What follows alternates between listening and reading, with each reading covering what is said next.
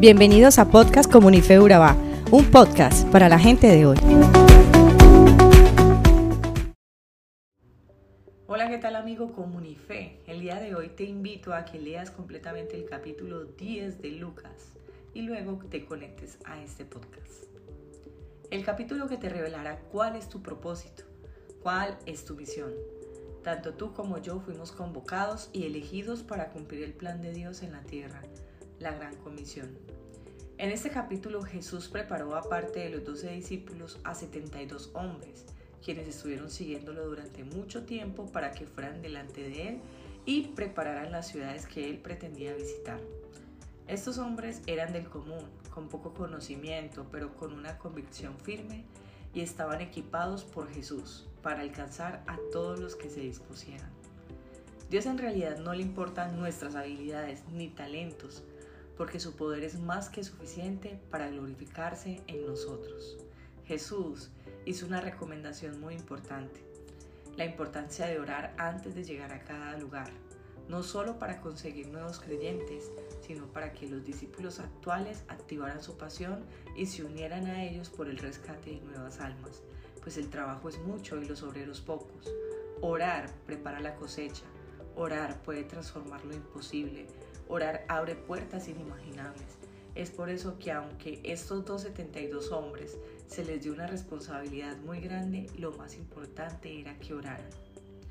Jesús era consciente de que enviar a sus discípulos a esta misión era como enviar ovejas en medio de lobos en una sociedad endurecida con un corazón lejano a la presencia de Dios, como lo es actualmente pero también nos equipó para que enfrentemos a los enemigos con amor y amabilidad, nunca con agresividad. No nos podemos quedar enganchados en las sutilezas, más bien con determinación creer y avanzar con la misión encomendada. Jesús pidió que se instalaran en un solo lugar, pues es consciente que el corazón del hombre tiene muchas falencias y entre ellas es sentir que no se merece, que se le menosprecia, y si los discípulos cambiaban de lugar, las familias podrían sentirse de esa manera. Él deseaba que el camino estuviese debidamente preparado para que él fuese recibido de la manera más positiva posible. Adicional a eso, les daría estabilidad para cumplir con su tarea. Personalmente, antes de ser cristiana, pensaba que darle beneficios económicos a quienes servían era un fraude. Me preguntaba, si sirven a Dios, deberían hacerlo sin interés, ¿no? Y es una manera muy egoísta y errada de pensar. Jesús les dijo, no lleven nada y acepten todo tipo de hospitalidad, pues los que trabajan merecen su salario. Es decir, que quienes predican, quienes dedican una vida a Dios, están trabajando incluso en una misión más importante y es para Dios. Al diezmar o ofrendar cooperamos al trabajo para Dios, a la manutención de la obra y a que podamos seguir brindando esperanza a muchos que están perdidos. Demos con bondad, con generosidad. Eso es muy importante porque es una virtud de Dios.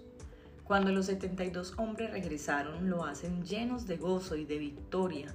Señor, hasta los demonios obedecen cuando usamos tu nombre. Es la recompensa a la obediencia y a la abnegación a Dios. Tenemos la autoridad sobre los poderes del enemigo. Podemos caminar entre serpientes y escorpiones y aplastarlos, pues nada nos hará daño, afirmó Jesús. Pero en la actualidad esa serpiente o ese escorpión puede ser un hijo en drogas, tu esposo en adulterio, tus finanzas destruidas, la depresión, la ansiedad. Y te lo dice Jesús, tenemos autoridad sobre todo esto cuando somos determinantes y tenemos convicción firme de quién es nuestro Dios. Sí, podemos reprender demonios en el nombre de Jesús, pero nunca para gloriarnos de ese poder, sino para glorificar a nuestro Dios que es fuerte, poderoso y abundante en amor y misericordia, y también para celebrar que obtendremos la ciudadanía celestial. Dios le revela los más íntimos secretos a quienes son como niños, pues son quienes se someten a Él y no dependen de su conocimiento e inteligencia. Estas dos cualidades para nadie es un secreto que han alejado la humanidad del corazón de Dios por mucho tiempo. Jesús quería mostrarle al mundo quién era Dios a través de sus enseñanzas, parábolas, milagros, pero sobre todo con su manera de vivir. Esa manera que nos mostró a un Dios soberano y amoroso y perfecto, que vimos a través de la vida de Jesús.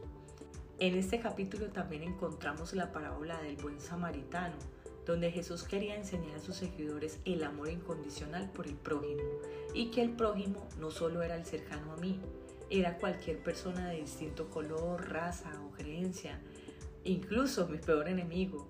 El amor es un mandamiento de parte de Dios, es una decisión que tomas al momento que sea el primer recurso que alguien necesita. Jesús nos enseña la importancia de velar por el bienestar máximo de quienes nos rodean es mi mejor predicación, es mi mejor semilla en el corazón de otros. ¿Has escuchado la historia de Marta y María, las hermanas de Lázaro? Aquí encontramos un fragmento que para mí es tan contundente y apasionante. Jesús llega a la casa de estas dos mujeres y aunque ambas le servían, solo María lo hacía correctamente.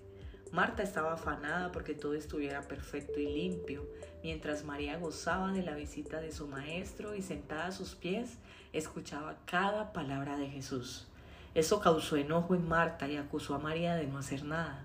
Pero Jesús le dice, Marta, tan afanada y turbada, distraída en los detalles cuando solo hay una cosa por qué preocuparse, y María lo ha descubierto.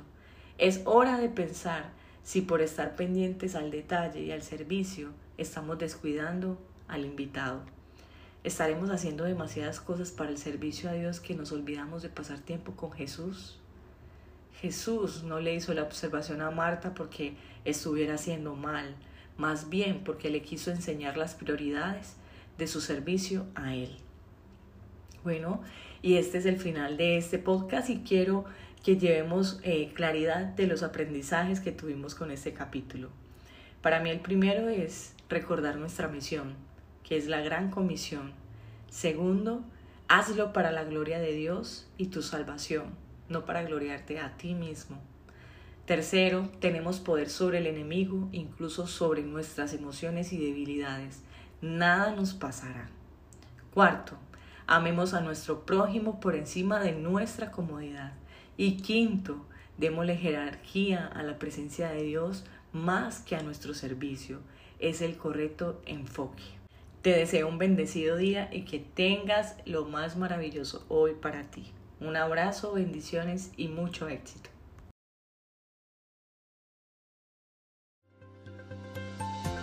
Somos Comunife Urabá, un lugar para la gente de hoy. Síguenos en redes sociales como Comunife Urabá y en la web www.comunifeurabá.com. Allí encontrarás todo un contenido digital reservado de parte de Dios para ti. Nuestras reuniones miércoles 7 y 30 pm, toda una experiencia de oración y domingos 9 y 30 am destacamos la importancia de Dios en nuestra vida al compartir en familia. Te esperamos.